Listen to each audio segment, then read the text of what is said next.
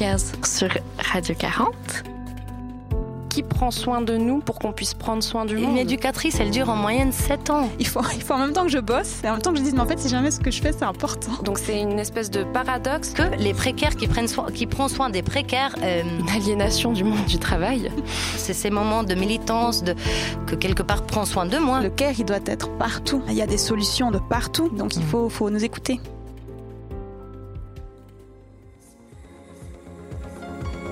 Bonsoir tout le monde, on est en direct dans les studios de Radio 40 et je suis super bien entourée. Je suis entourée de Anto, qui est militante mater-féministe et chef de famille monoparentale et tu travailles aussi dans l'éducation de l'enfance. Oui. De Yumi, qui est travailleuse du sexe. Bonsoir. Et de Chaé, qui est intervenante sociale dans un centre d'hébergement d'urgence et militante pour la défense des personnes sans domicile. Bonsoir. Bonsoir. Et du coup, si je voulais vous, vous, inviter ici ce soir, c'était justement parce que Hookers, ça veut dire qui prend soin d'eux, qui se soucie d'eux ou même qui en a quelque chose à foutre. Et en fait, ces questions, elles se limitent pas aux portes d'un hôpital ou des soins infirmiers ou même des soins médicaux au sens large du terme.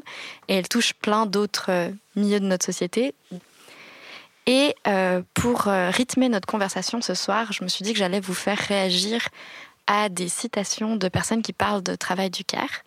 Et du coup, on va commencer tout de suite avec la première. Je vous la lis. Donc, c'est une citation euh, qui vient du livre Wages Against Housework de Silvia Federici, qui est sociologue et militante, et qui dit elles appellent ça amour, on appelle ça travail. Est-ce que tu veux commencer, Anto? Mais c'est surtout que j'ai une, euh, si vous voulez, j'ai l'anecdote quotidienne, enfin d'aujourd'hui, qui vient d'aujourd'hui.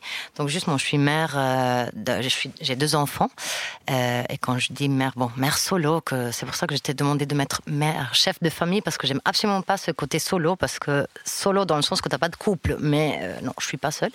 Mais bref, je pliais les habits aujourd'hui, et bah, la lessive, sais, quand tu as les trois montagnes de, lessive. Puis je pliais ça, et puis Noah, euh, mon fils Noah, il me, je sais pas, il me parle, il me dit quelque chose, je dis, mais attends, non, je travaille là. Je dis, mais non, maman, t'es pas payé. Eh ben voilà, mon coco. Bah, comment vous expliquer que ça, ça a été un bon bout? Bah, Je suis partie avec mon speech euh, féministe, qu'il connaît très bien. Euh, parce que justement, C'est ça. Enfin, ce côté de justement tout ce qu'il y a derrière Enfin, moi, Silvia Federici, c'est une inspiration, c'est un peu le guide dans toutes ces thématiques de justement travail de reproduction sociale et tout ce que nous, euh, les mères, et puis, enfin, ouais, moi je parle beaucoup de mères hein, pour, l'instant, euh, faisons gratuitement, parce que, et sans ça, bah, la société ne roule pas. Mm. Enfin, justement, Sylvia Federici l'a chiffré, mais pas, pas seulement elle. Tout le travail non rémunéré, à quoi, à quoi ça rapporte quoi? D'ailleurs, dans des passages de son bouquin, elle dit mais la société, le patriarcat nous doit tout ceci. Et fait, c'est une dette qu'elle a mm. envers les femmes et les mères. J'en profite pour rebondir parce que tu disais, euh, euh, enfin, en tout cas, ton fils disait, euh, oui, mais tu n'es pas payé pour ça. Et bah moi, mon métier, c'est d'être payé pour de la sexualité. Et justement, l'un des comment dire, une des critiques qu'on peut faire, c'est de dire oui, mais en fait, on peut pas être payé pour de la sexualité parce que c'est quelque chose qui devrait être euh, du domaine de l'amour, du domaine euh, amoureux. Et puis je crois que c'est euh, Gail Fetterson qui, dans un livre qui s'appelle Le prisme de la prostitution, comparait justement le, le, ou plutôt parlait de spectre entre la prostitution et le mariage dans le fait que la sexualité des femmes, elle est au service Mhm. des hommes, mhm. et qu'il y a des échanges euh, économico-sexuels, y compris euh, dans les couples. Mais c'est comme si c'était un dû.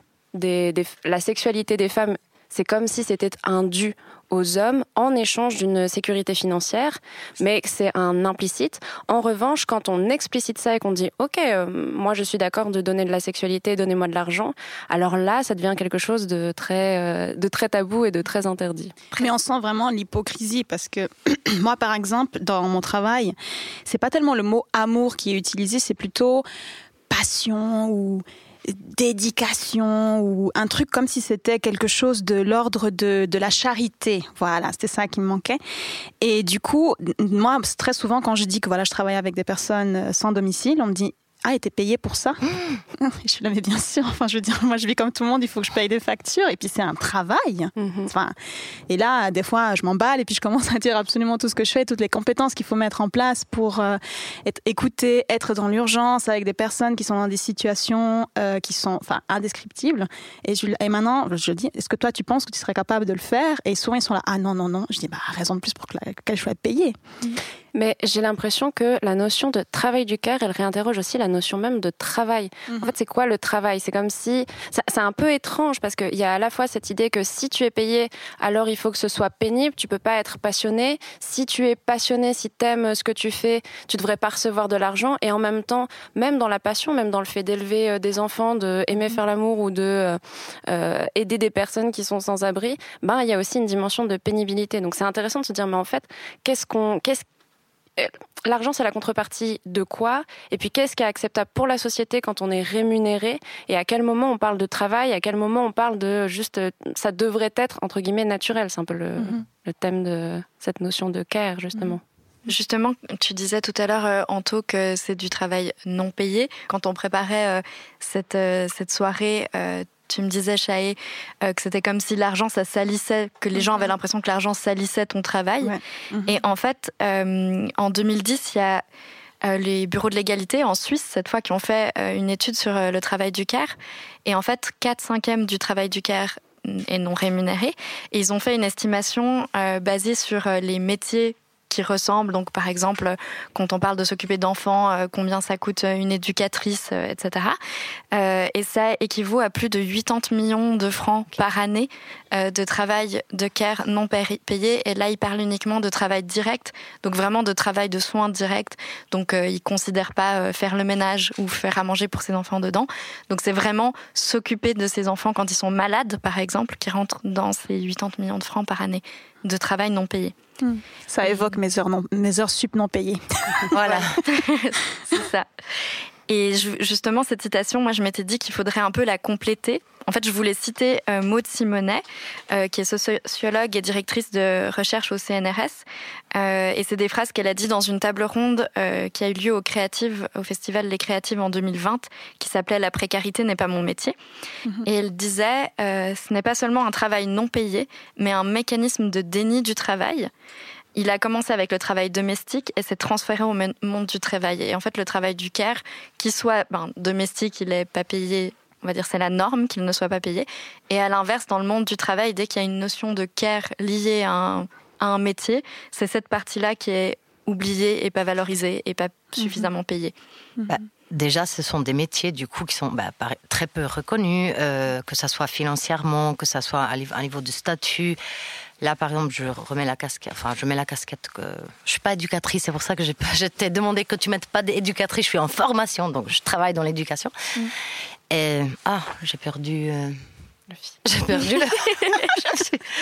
Quelqu'un veut parler entre temps Ben, pas de problème, parce qu'en fait, en plus, le mot précarité, moi, c'est quelque chose qui, euh, tac, euh, ça, ça éveille aussi, parce que c'est clairement ce contre quoi je lutte. Et euh, alors, ben, je vais pas, je vais pas sortir du coup du sujet, mais en fait, il y a vraiment eu pendant très longtemps. C'était surtout l'Église catholique en fait qui prenait en charge le, soin des personnes, voilà, précaires, sans logement, etc.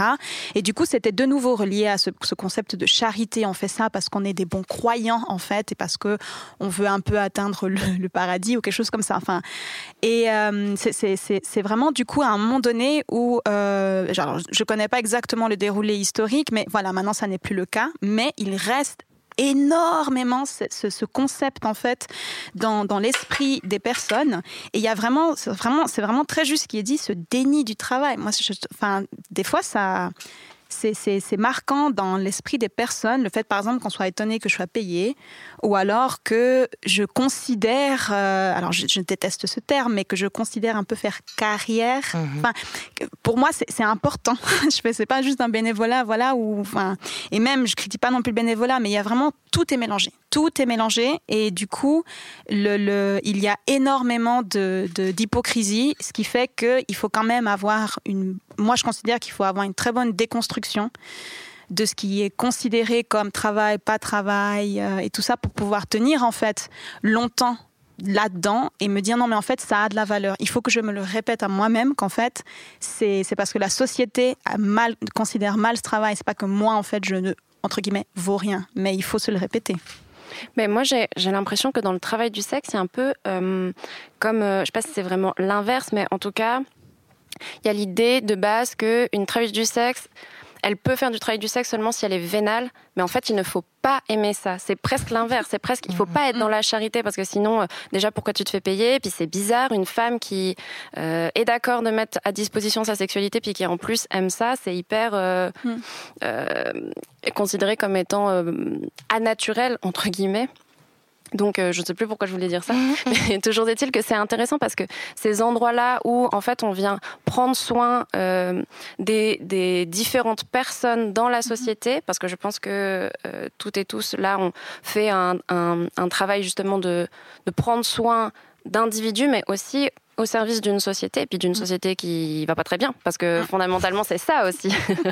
Et euh, c'est comme si euh, à la fois euh, quand on réclame de l'argent c'est pas bien, c'est comme si ça salissait, et en même temps, ben, si on n'a pas d'argent, nous on est en détresse aussi, et puis c'est comme si ben, on se retrouvait dans une situation où on aurait besoin que des gens prennent soin de nous. C'est un peu étrange. J'ai l'impression vraiment que ce qui gêne là-dedans, c'est le rapport à l'argent, le rapport à, oui, à, ce, désolé, j'y reviens, mais j'ai une formation de philo un peu à la base, euh, mais cette notion de, travail. Qu'est-ce qui, comment on définit le travail, comment on le voit, comment on le, on le, on lui donne du sens ou pas? Alors que moi, j'ai l'impression que justement dans le monde de l'enfance, je me retrouve du coup entre vous deux parce que donc monde extrêmement féminin donc bah si tu fais ce métier c'est que tu adores les enfants c'est naturel non? Déjà ça du coup il est dévalorisé parce que c'est bah, c'est naturel. Enfin, t'aimes mhm. les aimes les mhm. enfants.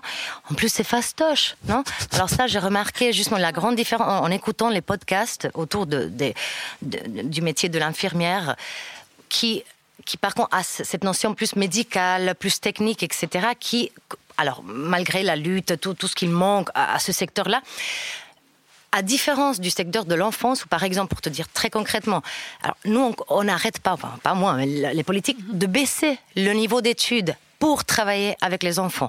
Parenthèse, travailler avec les enfants, ça veut dire travailler avec les familles. Hein. Enfin, tu travailles pas avec un enfant isolé.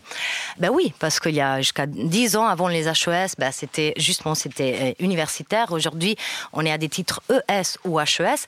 On a on a ajouté un titre CFC pour mhm. travailler avec les enfants. donc on n'arrête pas de diminuer, donc encore de dévaloriser bah, le soin, le mhm. care, l'accompagnement. Moi j'aime bien ce mot-là. Moi j'accompagne les enfants et j'accompagne des familles, mais je pense qu'on peut le mettre dans le grand, comment dire, le grand bubble du, care. Et, et tout, tout, tout en invisibilisant la pénibilité du métier. Mhm. Justement parce que je sais pas si vous êtes jamais allé dans une garderie, mais les niveaux de bruit, c'est un truc infernal.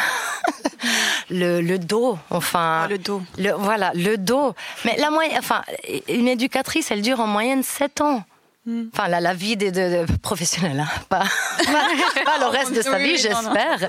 Mais 7 ans. Mhm. c'est trop court. Eh, voilà.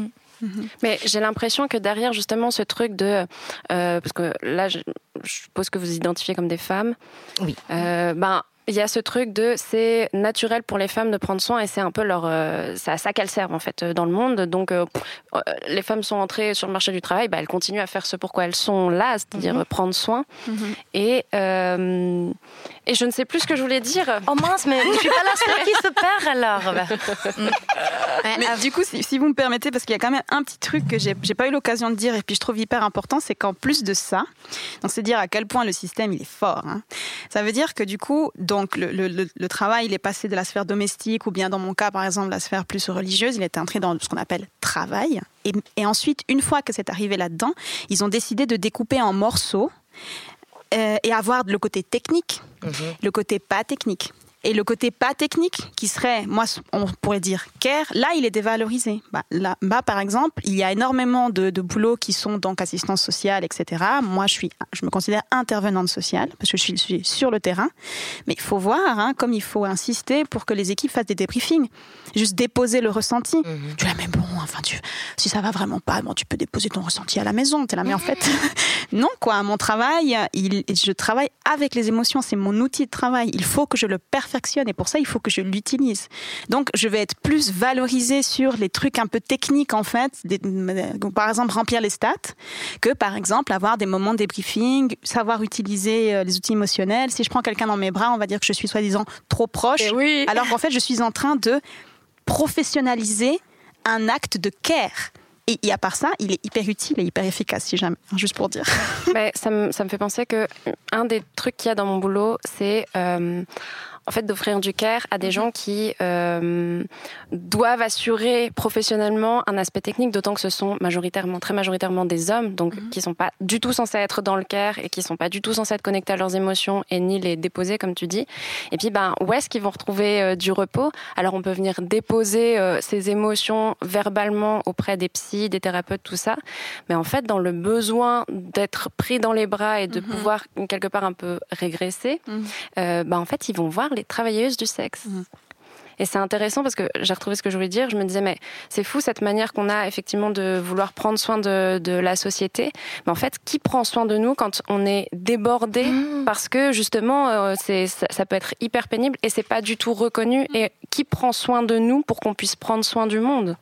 C'est exactement ça qui est euh, développé dans beaucoup de par beaucoup de sociologues qui travaillent sur le care et sur les éthiques du care, c'est de mettre au même niveau le soin, enfin les personnes bénéficiaires du soin, que le soin des personnes qui donnent le soin. C'est-à-dire, enfin, je sais que euh, ma mère, dans un des épisodes du podcast, dit que le conseil qu'elle donnerait à une jeune infirmière, c'est de prendre soin d'elle, parce que si t'es pas bien avec toi-même et que toi tu vas mal, tu peux pas t'occuper d'une autre personne. Et je pense que c'est un des, des gros trucs qui manque dans la façon dont on perçoit le travail et dont on valorise le travail du care aussi, c'est euh, cet équilibre entre prendre soin des personnes euh, malades qui bénéficient en fait de ces métiers ou de ces activités et prendre soin des personnes qui donnent du soin. Parce qu'il y a une sorte de cercle vicieux là. Mais j'ai l'impression que euh, on ne sait pas ce que ça veut dire prendre soin de soi. Parce qu'en fait, on n'en parle jamais. Non, mais c'est vrai, moi je le vois effectivement dans le travail du sexe, c'est aussi un conseil que je vais donner à des collègues, faut que tu prennes soin de toi. Oui, mais en fait, ça veut dire quoi? Ça veut dire quoi ce tr- ce- ce- C'est intéressant parce que ça n'existe pas dans la société, prendre soin de soi. Et ça peut aussi devenir une, une injonction. Il me semble qu'on. Oui, alors justement, moi, c'est, c'est- ah, moi, ce conseil. Mais madame, il faut que vous preniez soin de vous. Mais j'ai envie de baffer la personne que j'ai en face de moi. Parce que concrètement, ça veut dire quoi? Je suis, Bah je suis ouais. mère. Alors, déjà, concrètement, enfin, j'ai pas le temps. J'ai pas l'argent euh, bah, parce que j'ai un métier euh, précaire, enfin féminin, donc très peu rémunéré, etc., etc. Donc quoi? Enfin, on me dit oui, méditation, yoga, mais justement, soit ça me coûte de l'argent, soit j'ajoute euh, des, bah, je sais pas, des séances, des rendez-vous que je ne peux pas, parce que en plus, bon, euh, je milite, donc ça ajoute encore, mais en même temps. Moi, j'ai limite envie de dire que c'est la militance que quelque part prend soin de moi. C'est ces moments de militance, de, de partage avec des personnes. Mais, mais on se prend soin de soi. Euh, oui, enfin, je te rejoins, mais à mille. Mais c'est individualisant. Et voilà. En fait, on pose la responsabilité sur, Sur la de nouveau sur les individus. Alors, tu as, de moins en moins de temps, ton travail, il te paye pas assez, du coup, tu vas faire des heures supplémentaires qui sont pas toujours payées. Du coup, il faut que tu cours en fait après la personne pour qu'on te les paye. Euh, euh, c'est difficile d'obtenir des financements pour ce genre de travail. Il y, a des- il y a des boulots qui sont carrément pas rémunérés, comme le job de maman. Mais il faut quand même que tu prennes soin de toi. Soin de toi. Mais je pense que c'est effectivement, on nous remet la responsabilité de prendre soin de soi et en même temps. Pour moi, prendre soin de soi, c'est euh, se faire passer avant. Et c'est exactement ce qu'on n'est pas censé faire en tant que femme, surtout en tant que femme soignante d'une manière ou d'une autre. Donc c'est une espèce de paradoxe où effectivement on est là, euh, seul, prends soin de toi, mais tu sais pas trop ce que ça veut dire. Et en plus, bah, ça te demande de prendre la charge mentale de devoir prendre de soin prendre de toi. de. Et en même Mais temps, fondamentalement, pour vraiment pouvoir prendre soin de soi, c'est pouvoir se connecter à soi et se dire mais de quoi j'ai envie et qu'est-ce que je m'autorise à faire? Et en fait, on n'a pas le droit de faire ça puisqu'on est au service des autres. Donc c'est c'est hyper euh, compliqué, hyper complexe.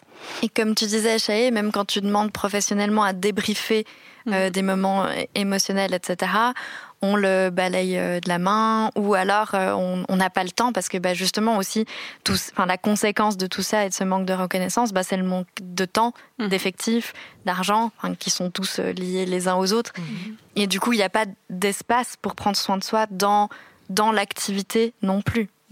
À partir du moment où c'est professionnel, quand, quand on est chef de famille, comme tu disais, encore moins, vu qu'il n'y a déjà pas d'espace. Clairement de base. quoi. C'est déjà encore plus individualisant euh, que dans des métiers.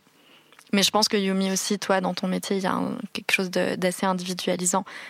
Niveau euh, partage de connaissances, enfin, vous parliez avant de...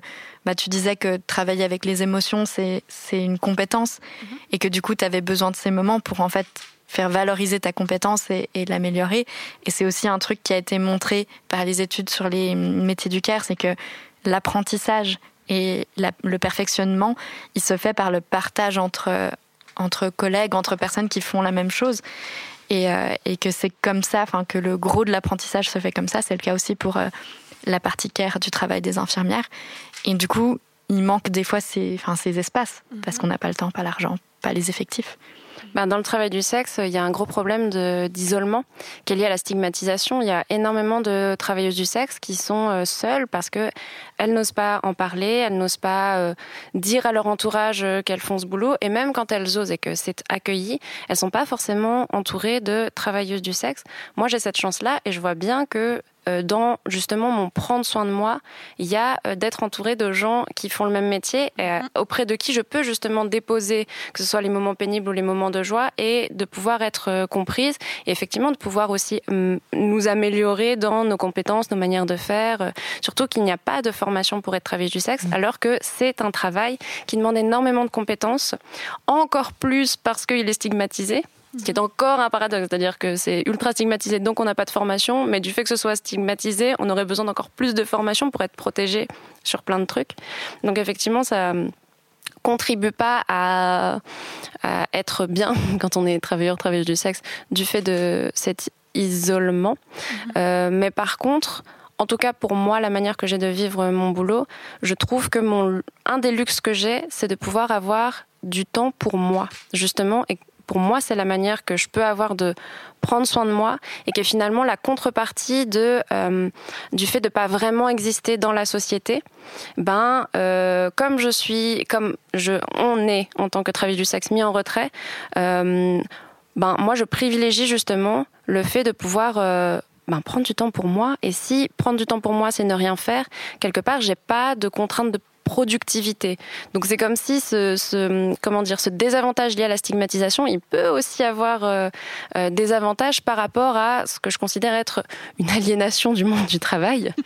Mhm. voilà. Mais je peux te demander, là quand tu parlais de tes moments justement d'échange, etc., c'est sur ton temps libre. Enfin, c'est oui tu vois, mais du coup, on revient. Enfin, après, j'entends, ton monde de travail est, différent. Enfin, mhm. voilà, il est moins, il est moins structuré. Il, voilà, tu vois, les moins. Alors que justement, bah, pour moi, on revient toujours au thème de, l'argent. Parce que, mhm. justement, mhm. Euh, comme toi, Chaé, bah, dans le monde de, l'enfance aussi, enfin, puisqu'on travaille avec les émotions, bah, notre, mon corps, c'est mon premier outil de travail, etc., etc., bah, il faut pouvoir échanger, partager les intervisions, les supervisions, etc., etc. Alors, moi, je travaille dans une institution où on est un peu mieux loti. Mais mais il n'y a pas ces espaces-là parce que ça coûte cher et ben, a pas besoin de ça pour s'occuper de gamins, tu vois? Mhm. Alors que c'est une partie fondamentale là bah, pour prendre soin de la ou du professionnel. C'est pour ça qu'on dure sept ans dans, le métier parce que mhm. c'est pas reconnu ce besoin justement de travailler euh, bah, ce qui n'est pas euh, quantifiable, ce qui n'est pas que tu peux mettre une check quoi. C'est fait. Après, je suis vraiment d'accord avec Yumi sur le truc de. En fait, moi, ce que j'entends dans ce que tu dis, c'est qu'en gros, il faut, il faut se mobiliser. Et puis, il faut lutter, il faut mhm. militer ah bah ouais. pour dire qu'en fait, le monde, il va pas du tout. Et la preuve, c'est que je trouve en fait des avantages à ne pas être dans le mhm. système. Mhm. et ça, c'est sûr que moi, ça, ça me parle énormément parce que c'est quelque chose de. Enfin, je sais pas comment dire. Nous, enfin, je, m'inclus quand même un petit peu là-dedans parce que moi, je fais, on est dans une association qui est euh, indépendante, même si on reçoit euh, des, du financement du canton. On est considéré comme indépendant. C'est vraiment un, une relation un peu spéciale, mais on, peut quand même faire un peu ce qu'on veut. Hein. Donc, il y a une partie, une grande partie de mon travail qui est on va dire, entre guillemets, hors système. Et on sent la différence. C'est incroyable. Et du coup, c'est sûr que ça, c'est, on, est la preuve vivante qu'en fait, déjà, de un, c'est possible et que ça a des, bienfaits. On est en sorte de, laboratoire social et je trouve ça hyper bien quand on a l'opportunité de pouvoir le dire, en fait. C'est, oui, le monde doit changer. Donc, il mmh. faut, faut nous écouter. Mais moi, c'est un des avantages que je trouve justement dans le travail du sexe, du fait, là, en entendant, effectivement, je, je une des choses que j'entends, c'est l'enjeu de la rémunération de, qu'est-ce que je gagne par rapport au temps euh, dont je dispose. Et puis, ben, moi, l'avantage que je trouve de, personnellement avec le travail du sexe, c'est que la rémunération que j'ai euh, au temps passé à travailler, me laisse suffisamment de, temps justement pour pouvoir euh, faire ce que je veux. Mhm. et puis du coup, je vois qu'effectivement, cet aspect hors système, il est, il est aussi lié au, ce que je considère comme étant un luxe, au luxe de pouvoir avoir du temps où je suis pas obligée de, de travailler. Mhm. Et on revient encore à ce truc, pour moi, de ben euh, ouais, on est ultra stigmatisé, mais finalement, qu'est-ce qu'on peut trouver comme avantage à se mettre hors du système? Et puis vraiment, l'avantage, là, j'ai envie de dire ça pour euh, des travailleurs du sexe peut-être qui nous écouteraient, c'est euh, oui, c'est dur, c'est stigmatisé, mais regardez aussi la, la, le luxe qu'on a de pouvoir prendre soin de soi. Et prendre soin de soi, ça ne veut pas forcément dire aller chez le coiffeur et puis continuer à. Parce que ça, ça fait partie du travail de s'entretenir physiquement. C'est vraiment de pouvoir avoir du temps pour glander. C'est ça, prendre soin de soi aussi. C'est de pouvoir glander, être là et dire je ne produis rien et juste je suis heureux d'être. Et euh, je pense en vous entendant qu'il y a très peu de, de métiers où on on peut faire ça parce que les systèmes ne nous permettent pas ça, mhm. ben dans le travail du sexe, un bout, je pense quand même qu'on peut faire ça et qu'il faut euh, s'emparer de cette chance-là pour justement retourner le stigmate en avantage pour nous. C'est aussi ben, moi, je suis journaliste indépendante et c'est aussi un des avantages que moi je vois, où je suis moins, je suis plus précaire financièrement que mes collègues qui travaillent dans des dans des médias euh, avec un salaire fixe à la fin du mois. Mais j'ai aussi ce luxe. Mes moments d'échange avec mes collègues ne sont pas payés du coup. Mais par contre, j'ai aussi ce luxe ben, de gérer, on va dire, mon agenda comme je veux et de décider euh, de pas travailler un après-midi si j'ai envie. Et du coup, je vais vous donner une deuxième euh, citation à laquelle réagir. Euh, c'est une citation de Johan Tronto, qui est euh, politologue, et qui dit L'indifférence des privilèges, ce serait ça le contraire du care. Donc l'opposé du care, c'est l'indifférence de ses privilèges. De pas vouloir regarder ses privilèges, c'est l'opposé du care. Je me tourne vers Shay parce que je pense que ça te fait réagir. Euh. En fait, il y a vraiment ce truc de. moi, je le ressens beaucoup chez les personnes qui disent ah, mais comment ça se fait que tu es payé Vraiment, cette phrase m'a choquée. Mais, mais en fait, on, sent bien que tu, du coup, tu as un privilège dont tu te rends pas compte. Et enfin, c'est comme si ça traverse pas l'esprit de la personne, en fait, qu'il puisse y avoir ben, de, la valeur dans ce travail, qu'il puisse avoir un besoin, tout simplement. Il y a, il y a aussi, alors là, là, carrément, on part dans, du racisme euh, ordinaire et systémique de, euh, mais, mais pourquoi, en fait, ils trouvent pas du travail, en fait, les mm. personnes, ou pourquoi ils trouvent pas un travail et puis ils se payent un logement comme tout le monde? Ok, alors euh, on va, ça, peut aller loin et du coup il y a vraiment, il y a vraiment ce truc dans, le réseau de, la précarité du moins à Lausanne, celui que je connais, mais j'ai l'impression que c'est un peu comme ça dans plein d'autres endroits.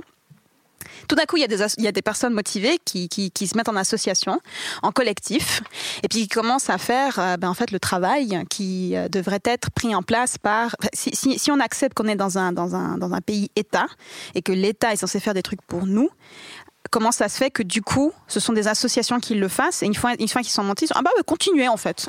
Allez-y comme ça avec vos petits moyens, démerdez-vous un petit peu et puis voilà.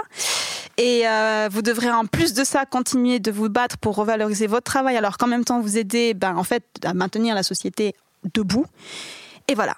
En fait, moi c'est ça. Moi, la, majorité de mes collègues de boulot euh, dans, dans le réseau, donc, c'est en fait d'autres associations, d'autres collectifs, euh, et on sent vraiment ce truc où on est tout le temps le cul entre deux chaises, en train d'essayer de faire comprendre que c'est important, mais en même temps, et ça devient assez, ça devient vraiment assez compliqué où tu dois tout le temps être en train de montrer à quel point, ben en fait, ton travail est important. J'ai l'impression que c'est ça. Je n'arrive pas à conclure autrement. Il faut, il faut en même temps que je bosse, et en même temps que je dise, mais en fait, si jamais ce que je fais, c'est important. Et voilà.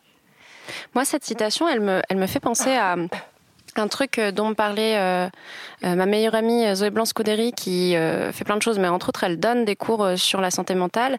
Elle me disait, mais en fait, par année en Suisse, il y a environ 1000 suicides et 200 ouais, 1000, 1000, euh, personnes qui meurent de suicide et environ 200 euh, d'accidents de la route.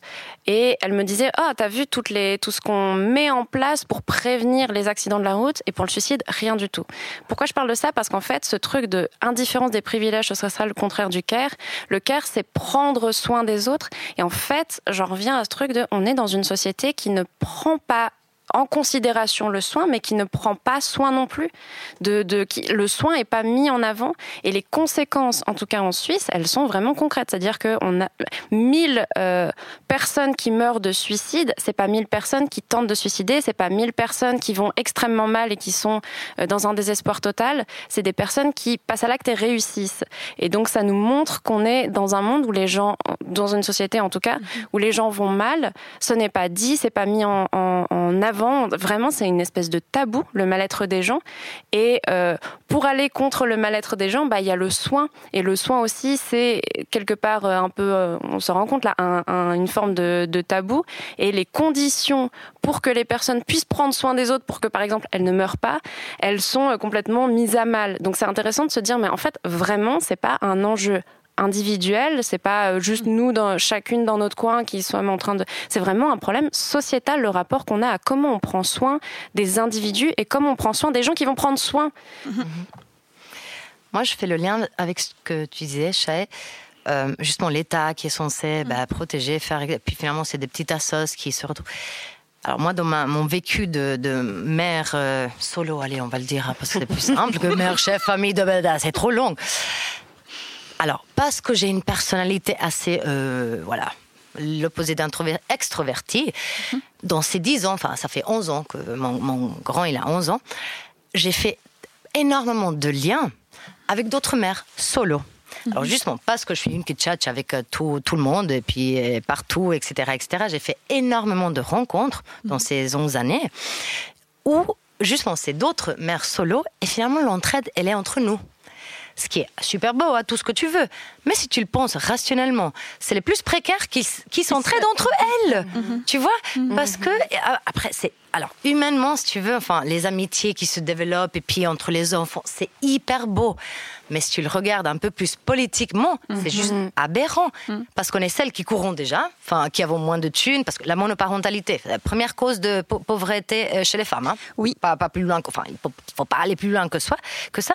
Et pourtant, on est toujours nous à se dépanner entre nous. Mhm. Et alors, moi, j'ai je vis une maternité solo, très solo, dans le sens qu'il n'y a aucun père présent, donc j'ai même pas un week-end sur deux, etc., etc. Alors que plein d'autres mes copines mères solo, bah, il y a un mec présent quelque part. Et pourtant, c'est toujours ces mères solo entre elles qui se dépannent, qui se vont chercher les gosses, qui, euh, qui nous, on se prête de l'argent, les filles. Mais on se prête de l'argent. Et j'arrive pas à la fin du mois, tu me files. Tu vois? Mhm. Et c'est ça qui, qui socialement, enfin, qui, qui, qui non, enfin c'est là où il faut la révolution, comme parce que les précaires qui prennent soin, qui prennent soin des précaires, euh, enfin ben, on, est, on est gentiment, enfin moi j'ai vraiment cette sensation, on est gentiment en train d'essayer de sortir de la société. En plus, moi, bon, là, on, Enfin, les, personnes qui nous écoutent ne me voient pas. Non, je suis une femme racisée, je suis une femme afrodescendante.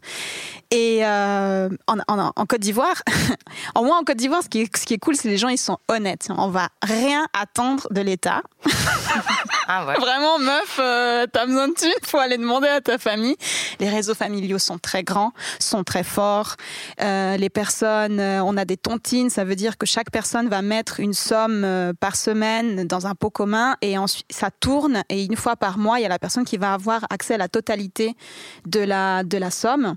Et ainsi de suite, ça continue et ça tourne comme ça. Donc il y a vraiment des systèmes de, de prise de soins, voilà, sociaux, parce que les personnes sont là. Mais en fait, vous nous dites qu'il y a un État, avec des politiciens qui disent j'ai un programme sur 5 ans, il est génial, mais il se passe rien.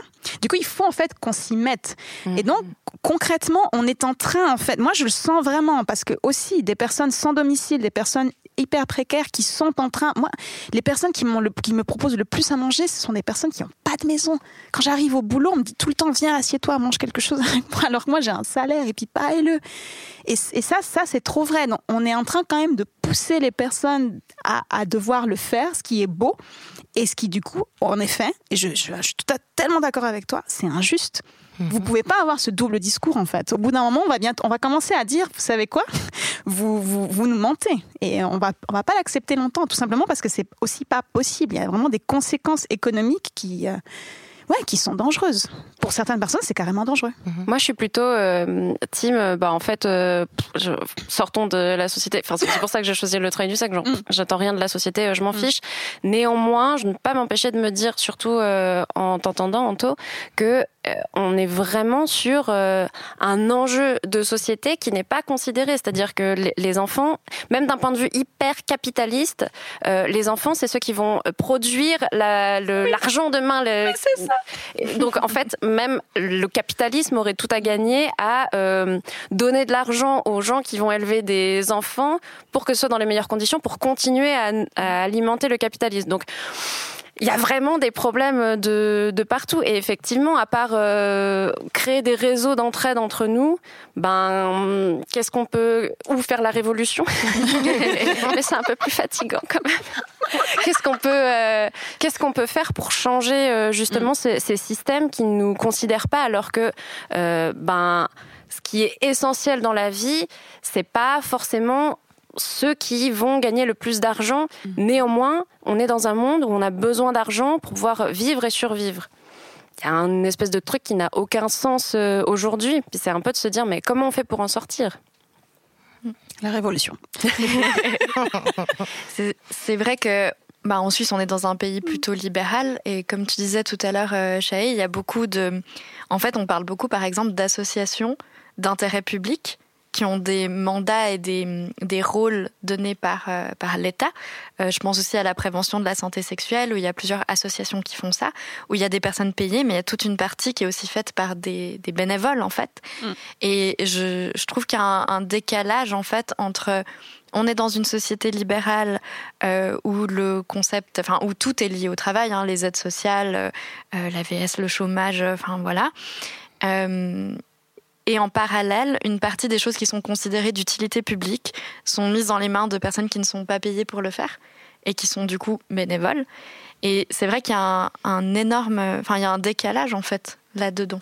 Et moi, je voulais vous demander, vous, est-ce que ce décalage, vous le ressentez, vous, au quotidien dans, dans vos activités? Euh... ben, ben Vas-y. Moi, en fait, pour vraiment me positionner, je ne crois pas dans le bénévolat. Voilà. En, fait, bah, ça, ça, ça, j'ai un exemple hyper concret. Moi, je fonctionne beaucoup par exemple concret, sinon je m'en sors pas. Alors, il y a par exemple euh, une, personne qui a décidé de euh, donner à manger à euh, une série de personnes qui voilà n'arrivent pas tout simplement à, se nourrir. Et il se dit bon, moi j'ai pas les moyens en fait de, le faire, et, enfin de payer des personnes pour le faire. Du coup, je vais prendre des bénévoles. Bon. Et en fait, il y a une, il y a une personne en fait qui doit manager cette équipe de bénévoles. Il se manage pas tout seul, c'est pas organique. Donc en fait, il y a une personne qui doit contacter des, bénévoles, leur dire c'est ça les horaires, ce sera ça la tâche, patati, enfin vraiment faire un travail de management. Et puis ensuite, étant donné que le bénévolat, y a, enfin, au bout d'un moment, comme on le dit, l'argent c'est le nerf de la guerre. Voilà, ils sont pas payés, il n'y a pas ce sentiment de responsabilité. En tout cas, c'est et puis de nouveau reposer ça sur un truc naturel de charité. Mais j'ai tellement un bon cœur, ça marche pas. Du coup, il y a énormément de personnes qui viennent pas. À la dernière minute du oh finalement je vais aller au cinéma, je viens pas. Et en fait, cette personne se retrouve à faire des mais il y a des burn-out dans le milieu de militants, care, etc. de malades. Mais ça, c'est l'une des raisons. Cette personne, la personne qui manage finit par péter un cap parce qu'il arrive, il n'a pas une équipe en fait sur laquelle il peut vraiment se reposer. Et du coup, la, l'institution, l'entreprise qui chapeaute ça va dire oh bon c'est pas grave, t'as fait un burn-out, tu t'en vas, on va prendre quelqu'un d'autre et c'est reparti pour un tour. Et donc en fait, on est en train d'utiliser, enfin littéralement, il y a des personnes qui sont utilisées avec ce discours non déconstruit de la charité et du bon cœur pour faire un boulot qui de nouveau est nécessaire.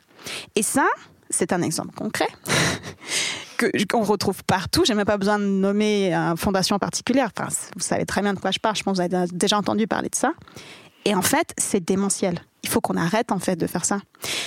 Et si on le remarque, la précarité augmente, il y a de plus en plus de personnes qui vont dire même si j'aimerais faire ça, j'ai pas le temps de faire des bénévolats. En fait, il faut que je bosse parce que je commence vraiment à avoir des factures plus importantes à payer, des impôts plus importants à payer. On va faire quoi quand il y aura vraiment plus du tout de bénévoles? On va s'occuper comment on fait de, du coup de ces personnes dont la ils n'arrivaient plus à tenir le coup, ils sont tombés en précarité, ce que je ne souhaite pas, mais malheureusement ça va se passer. On, est en train d'atteindre un stade où en fait, ben déjà de ça fait aucun sens logiquement parlant, mais en plus de ça, les chiffres augmentent. Et moi, je, enfin, c'est, c'est vraiment ce truc où je, on retombe dans l'idée comme quoi on n'est pas écouté parce qu'on se dit que c'est naturel et parce qu'on se dit que les personnes aussi qui sont tombées en précarité, ils l'ont un peu bien cherché et on se dit mais en fait, je reviens au truc du privilège. C'est du vent en fait, c'est du bruit, vous tchatchez mais c'est pas vraiment là et pourtant on le voit arriver. Moi je le vois arriver, je, je le vois vraiment. J'ai l'impression. Il n'y a pas de réaction. J'ai l'impression que vraiment, enfin, en, t'entendant parler, l'un des enjeux, c'est vraiment le rapport à l'argent. C'est-à-dire mm. qu'il y a ce truc de euh, euh, si tu demandes de l'argent, alors ça salit ton, ton intention, entre guillemets. Et puis j'ai l'impression que derrière le bénévolat, il y a ça c'est ah, mais moi je fais du bénévolat, je suis bien intentionnée parce que je suis pas rémunérée pour ça. Si j'étais rémunérée, alors entre guillemets, ça salirait. Ou alors, enfin, j'ai l'impression qu'on tient les gens aussi euh, avec, avec cette croyance-là, alors que si on change nos croyances sur la thune et qu'on se dit, en fait, l'argent, c'est juste un moyen de pouvoir euh, survivre dans ce, ou juste vivre dans ce monde parce que c'est comme ça qu'il fonctionne. Et qu'en fait, c'est OK de demander de l'argent pour euh, aider les gens, pour euh, faire des actions positives. Ça, ça n'enlève rien à la valeur. Je pense que ça changerait beaucoup de choses aussi sur comment on, on, on prend en otage entre guillemets les, les personnes qui sont bénévoles ou les personnes qui chapeautent les personnes bénévoles, juste de se détendre sur l'argent, de se dire mais en fait oui on a le droit d'avoir de l'argent. Euh, c'est pas parce qu'on demande de l'argent qu'on est euh, une moins bonne mère, euh, mhm. une moins bonne aidante, une moins bonne soignante, une moins bonne même chariteuse, je ne sais pas si une moins bonne croyante ou que mm-hmm. sais-je. En fait, l'argent, c'est pas grave, ça n'est pas chargé négativement, c'est un truc neutre. Et on a le droit d'avoir de la thune, on a le droit de demander de la thune, et on a le droit de demander de la thune quand on est une femme, même quand on est passionné par ce qu'on fait, même quand on éduque euh, ses enfants. Et vraiment, en tout cas, moi, le travail du sexe que ça m'a appris, c'est ça, c'est de dire, mais en fait, oui, j'ai le droit de demander 400 euh, balles pour une heure pour avoir de la sexualité, même quand je kiffe ça et même quand euh, j'ai des orgasmes. En fait, j'ai le droit, c'est pas grave, mm. ça n'enlève rien à la sincérité de ce que je fais, ça n'enlève rien à la profondeur. Moi, j'ajouterais un truc euh, en plus du rapport à l'argent que j'ai entendu très fort euh, dans la fin de ce que tu nous racontais, Chaé. C'est euh, c'est demander de l'argent, oui, mais ensuite être écouté. Parce que là, ce que tu racontes, j'ai l'impression, c'est. Enfin, moi, j'entends un cri dans le vide presque. Parce que tu, tu, me dis, je le vois venir, je le vois venir, on le dit, et il n'y a pas de réaction en face. Donc, c'est aussi ça. C'est. Demander de l'argent, oui, il faut déjà être capable de demander de l'argent. Et ensuite, surtout, il faut en fait une écoute et une, réponse en face. Mhm. Parce que vraiment, enfin, la, réponse qu'on a beaucoup, c'est mais il y en a pas. Je dis bon déjà c'est pas vrai. il y a l'armée qui nous sert vraiment à rien. non, mais c'est vrai. Une autre en plus. il, y a, il, y a, il, y a, il y a des endroits où tu vois, enfin ça se sent l'argent, il coule à flot. Moi, ça m'est arrivé de marcher dans certaines rues de Genève, j'étais mal à l'aise.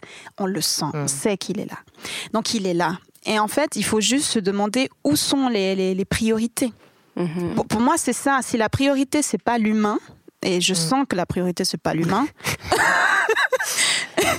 mais, mais en fait, ça, ça, va, ça va forcément aller au. Ça va, ça va juste pas marcher. Enfin, je, suis désolée, c'est juste que je sais qu'entre nous, on se comprend, mais je, j'entends, j'entends des voix dire que, mais non, le professionnel, c'est bien, l'énergie, le je sais pas quoi, et puis il faut quand même qu'on défende notre pays dans le cas d'une éventuelle attaque de, qui, sort, oh qui, qui viendrait de Mars. mais non, même, même ça, il y a de l'humain dedans. Il y a de l'humain partout. Et cet humain, en fait, il faut qu'on en prenne soin parce que s'il n'y a pas d'humain, il n'y a pas d'humanité. Enfin, ça paraît tellement logique que je me sens bête de dos à le dire à voix haute. Alors, moi, là, pour revenir un peu à la, question, dans, mon domaine, enfin voilà, éducation de l'enfance, il y a une contradiction fondamentale où il y a bien sûr clairement l'argent. Notre mission, euh, bah, voilà, accompagner des familles, des enfants, développement, etc., etc. Mais la loi enfin, la raison d'exister mm. en Suisse des, structures d'accueil, c'est conciliation vie professionnelle, vie familiale. Donc il y a une contradiction fondamentale entre la mission de prendre soin de familles et d'enfants, qui a besoin de temps, d'argent, d'outils, etc., etc et une logique qui est la logique productiviste, qui est la logique de bah, il faut que tu passes au boulot, il faut bah t'as fini ton congé mat, t'as pas de boulot, bah, euh, programme d'insertion sociale, euh, socio-professionnelle, etc., etc. Et c'est là où très personnellement, euh, je, je, vis des comment dire des, des mal-être. Enfin, je vis mal mon boulot parce que on m'empêche. Enfin, parce que le cadre, la loi, mm. fait en sorte, à part oui qu'il n'y a jamais d'argent, etc., etc bah, il y a une contradiction fondamentale entre la, mission que j'ai en, tant qu'éducatrice et pourquoi je fais ce métier. Hein, et puis une loi qui gère tout ça, qui dit bah, c'est pour que les gens puissent aller bosser en fait. Mm. Mais euh, en tant que française, ce que je constate en Suisse, qui est un pays, je veux dire, on est collé, on parle en francophonie, on parle la même langue et tout, mais un truc vraiment que je trouve très différent, c'est justement ce rapport au travail. C'est-à-dire qu'en Suisse, la valeur numéro une, ah, c'est le travail. Mm. Donc on va, tu dois tout faire pour pouvoir travailler, mm-hmm. et après les gens sont euh, vides entre guillemets. Pour répondre à ce que tu disais, genre euh, oui. effectivement, il y a beaucoup d'argent. Qu'est-ce qu'ils font les gens avec cet argent? Bah, Ils vont voir des travailleurs du sexe parce qu'ils se sentent profondément seuls et vides. Pas tout le monde, je sais bien, mais quand même, moi, je constate beaucoup euh, de, justement de souffrance et de solitude. Et puis là, on en revient au même truc, c'est-à-dire qu'on est dans une société qui dit faut travailler, faut travailler, faut travailler. Puis les gens, d'accord, ils travaillent, ils ont de la thune. Puis après, ils se sentent vides, juste vides. Donc après, ils ont besoin de, combler ça. Certes, ils utilisent leur argent, mais ça n'a pas de sens en fait. Ça n'a pas de sens. Puis c'est euh, une pote qui me disait, euh, en fait, si on arrêter de travailler autant, euh, en tout cas de mettre cette valeur-là sur, euh, sur le, travail, euh, on aurait, en réalité, on gagnerait de l'argent parce que toutes les dépenses de santé qu'on a liées au burn-out, mhm. etc., elles sont énormes en Suisse. Tous les suicides, tous les burn-out, toutes les dépressions et tout, c'est énorme. Donc en fait, si on changeait vraiment fondamentalement les valeurs, en tout cas en Suisse, de se dire, mais en fait, peut-être que l'important, c'est pas le travail, c'est, comme tu disais, c'est l'humain. Juste, c'est l'humain. Puis c'est quoi l'humain? L'humain, c'est pas le travail, justement, c'est pas la productivité, c'est d'autres choses. Si on changeait vraiment radicalement toutes nos valeurs, toutes nos croyances, on n'aurait pas tous ces, tous ces enjeux-là. Si on se disait, mais en fait, ce qui est important, c'est de pouvoir se sentir bien, de pouvoir se sentir par exemple aimé. Donc l'important c'est qu'il y ait des parents qui se sentent suffisamment euh, confortables pour pouvoir bien prendre soin de leurs enfants et leur donner de l'amour, euh, qu'il y ait des gens qui, bah, par exemple, c'est hyper beau ce que tu fais, euh, mais ton travail ne devrait pas exister. pas parce que tu fais mal, mais parce que c'est une mhm. aberration de se mhm. dire en fait, il faut payer quelqu'un pour aider des gens qui n'ont pas de maison. C'est quel genre de de monde dans lequel on est. Il faudrait juste qu'ils aient des maisons. Bah oui, c'est bah ça. Il faudrait qu'ils soient au chemin. Non, mais c'est vrai. Oui, mais c'est vrai. Mm. Et c'est ça, c'est justement, ça m'a tellement touché ce que tu as dit, Anto, quand tu as dit je vis mal mon travail. Et pourtant, j'adore mon travail. Mm-hmm. Mais moi, c'est tellement la même chose. C'est vraiment, je, vois ce système. En plus, j'ai dû faire un travail incroyable de, de, Si vous saviez la bibliothèque féministe et antiraciste que j'ai à la maison, vraiment, je vois ce système et je me dis, mais c'est quand même dingue. Comment ça se fait que j'aime autant ce travail? Mais c'est parce que justement, j'ai la foi. J'ai la, la foi en l'humain. Et je, là, pour le coup, c'est vraiment l'humanité brute. Il y a vraiment des personnes qui sont dans des situations tellement compliquées et ils arrivent quand même à me proposer à manger, ils arrivent quand même à se dire bon je vais quand même me lever le lendemain et puis essayer de, de vivre dans cette jungle en fait. Et, et moi je me retrouve là en me disant que oui je travaille pour la fin de mon travail et je vois le système et le poids qu'il a, mais en même temps, je me rends compte de, de, de, la valeur que ça. Moi, je pourrais mm-hmm. plus jamais me retrouver devant un ordinateur et puis faire de la conception mécanique. Mm-hmm. C'est plus jamais. Parce qu'en fait, ça, c'est tellement précieux. Et je pense que c'est pour ça que j'essaye de m'injecter à moi-même et puis avec les personnes avec lesquelles je discute, m'injecter de la force. Parce que ce qu'on fait, en fait, il est, il est hyper important. On, on montre vraiment les limites de tel que c'est poser maintenant et du coup les possibilités pour le futur. Je voulais vous faire réagir à une dernière, euh, une dernière citation euh, qui est de Pascal Molinier qui a un peu guidé euh, mon documentaire sur le travail du Caire, qui dit la société du Caire sonne peut-être comme un avenir lointain et chimérique pour tous ceux qui vivent à l'écart du monde vécu du Caire. Mais pour d'autres personnes, bénéficiaires ou pourvoyeuses du Caire, cette culture existe déjà. Et du coup, je voulais vous faire réagir à cette citation aussi pour réfléchir un petit peu euh, à des solutions et à vos utopies, hmm. parce que l'utopie, c'est ce qui nous fait avancer. Alors, euh, bah, comme on avait discuté, moi j'ai un peu deux thèmes dada. Euh, étant donné, bah, autour de la mater... bah oui, non, les deux sont autour de la parentalité, si vous voulez. Euh, un qui me rend un peu, enfin, je suis très optimiste ces, ces temps, justement, j'ai beaucoup de foi. autour du thème, euh, bah, justement, les enfants, parce que j'ai l'impression qu'on est dans une petite vague euh, mater-féministe. Justement, il y a quelques années, bah, ce mot, il n'existait même pas. Alors qu'aujourd'hui, j'ai l'impression que finalement, on commence un tout petit peu à faire sortir bah, justement ce qui se passe à l'intérieur des murs euh, privés à l'extérieur. Donc ça, c'est mon petit euh, premier espoir à me dire, OK, visibilisation, ce qui veut dire rendre compte, justement, décortiquer bah, qu'est-ce qu'il y a derrière tout ça, et puis rendre compte. Et puis l'autre, c'est un petit projet militant professionnel que j'ai, mais que maintenant que j'y pense, il n'y a même pas besoin d'argent pour ce projet-là. Donc euh, peut-être ça va un peu dans la direction. Alors mon mot-clé, c'est la collectivisation. Justement, les familles, elles sont très isolées, mais pas seulement les familles monoparentales, elles sont très très très isolées. Justement, tout ce qu'on a parlé des rythmes de travail effrénés, on passe notre temps au travail, etc. etc. Puis tu arrives à, à, la maison le soir, et c'est le pire moment. parce que toi, tu es cuite, parce que tu as fait une journée de travail. Les enfants sont fatigués parce qu'ils ont fait une journée d'école, etc. Ils ont besoin de toi, alors que toi, tu as juste besoin de ta bière et ta clope. des, des, petites choses comme ça.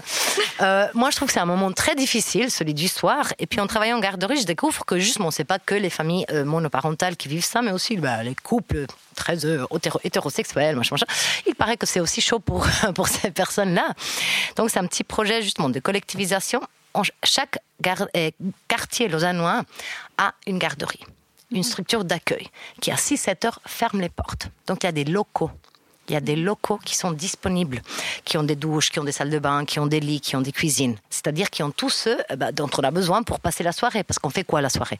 On se nourrit, et on se prend, on prend soin, justement. On passe du temps ensemble, on prend soin l'un de l'autre, l'une de l'autre, etc., etc.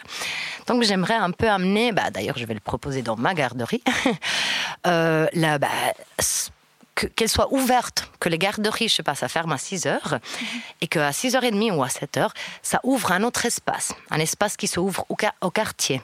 Euh, qui ouvre à l'intergénérationnel, par exemple, parce qu'il y a la mamie, le papy qui habitent là, qui sont hyper isolés aussi, et qui voudraient juste faire des rencontres. Mais aujourd'hui, les rencontres ne se font pas dans la rue. Enfin, mm -hmm. Et puis qui puissent s'ouvrir à, bah, toute la, à tout le monde pour passer ces 2-3 heures du, du, du, de ce moment du soir où collectivement, on ferait à manger et on s'occuperait des enfants et des adultes. Ça, c'est mon petit. Je sais pas. Moi, je pense qu'il faut un revenu universel de base. Ah ouais. non, mais en fait, en t'entendant, je me dis, oui, c'est super, mais en fait, je trouve que c'est pas assez parce que si on est sur l'utopie, ah ouais. l'utopie, allons-y gaiement. Mais en fait, ça, je, je, trouve que euh, ma vision des choses, pour avoir été belle-mère, c'est que euh, en fait, quand on a des enfants, on ne devrait pas travailler. On devrait s'occuper des enfants. Je trouve que ça n'a aucun sens d'avoir, euh, pas à cause des parents, hein, à cause du système. Ça n'a aucun sens d'avoir des enfants, puis en fait, de les mettre à l'école, à la garderie, pour pouvoir aller travailler, alors qu'en fait, il faudrait pouvoir élever nos enfants à plusieurs en plus. Ouais. Mais je, je, ah oui, moi, je, je trouve que c'est, c'est, ça n'a aucun sens d'être là, de bosser euh, sur des heures papos, euh, encore plus, encore plus pour pouvoir les nourrir, tout ça, machin. Alors qu'en fait, si tu niques tout ça et puis que tu te dis, mais en fait, il y a un revenu universel de base, mmh. euh, les gens après, à partir de là, ils peuvent survivre. Ça veut dire qu'ils peuvent choisir de bosser plus, ils veulent gagner plus de thunes pour faire des trucs avec leurs thunes, ou s'ils veulent faire un travail qui fait du sens pour eux, ou du coup, ils, ils y mettent vraiment le, l'énergie, la volonté, et puis, ben, du coup, au lieu d'avoir justement des, si on prend les enfants par exemple, au lieu d'avoir des systèmes où euh, on fait tout pour pouvoir euh, garder les enfants, pour pouvoir travailler, on repense euh, tout le système. Puis on se dit, mais en fait, on a des lieux collectifs où les enfants ils se retrouvent parce que c'est cool, parce qu'ils doivent apprendre des trucs, parce que c'est à ça que ça sert d'être enfant finalement, c'est d'apprendre. Et puis où on prend soin les uns des autres, mais où, où c'est plus c'est plus un travail de prendre soin, c'est le centre de la société. Mais pour ça, je pense vraiment que l'aspect financier, l'aspect de survie, il doit être considéré d'un point de vue sociétal. Et je vois pas comment on peut faire autrement qu'avec un revenu universel de base. Mmh. Mmh. Bah, moi, je trouve que bah, moi, je suis fervente euh, fan du, du RPI. Mmh. Et euh, bah, bah, c'est ça en fait. Pour moi, on, on a, il y a des solutions de partout. Et puis comme c'est marqué dans dans la citation, dans la citation en fait, le care il existe. On est en plein dedans. Donc, ce qu'il faudrait, c'est qu'on nous écoute. Et vraiment une écoute qui, soit partout, dans toutes les sphères, et puis pas qu'une écoute avec les oreilles vite fait, mais une écoute émotionnelle, corporelle, une, une, une écoute, en fait, vraiment profonde. Et, de, et, et une, une, fois que tout d'un coup ça perce, en fait, les idées sont là. Et euh, dire qu'en fait, le care, il doit être partout pour moi, pour moi, moi, je, moi, je vois du care dans quelqu'un qui est en train de prendre soin de son jardin. Je vois du care dans quelqu'un qui est en train de, de nettoyer les rues. je vois, en fait, il y a du care partout. Il faudrait de nouveau qu'il soit valorisé et puis qu'il atteigne vraiment toutes les sphères et que on renverse et on mette le care d'abord et la productivité après, voire même qu'on s'en foute. voilà. Bah, je trouve que c'est une super conclusion. Merci beaucoup à, à vous trois d'être venus ici ce soir euh, pour parler ensemble de travail du CAR. Et merci à Radio 40 de nous avoir invités. Et puis ben, moi, je veux aussi remercier euh, reportage.ch qui a produit le podcast documentaire. N'hésitez pas à aller regarder, écouter les autres podcasts produits par Reportage qui ont aussi été diffusés sur Radio 40 et à écouter les, le reste des émissions de Radio 40. Une bonne soirée. Bisous. Bonne soirée, merci.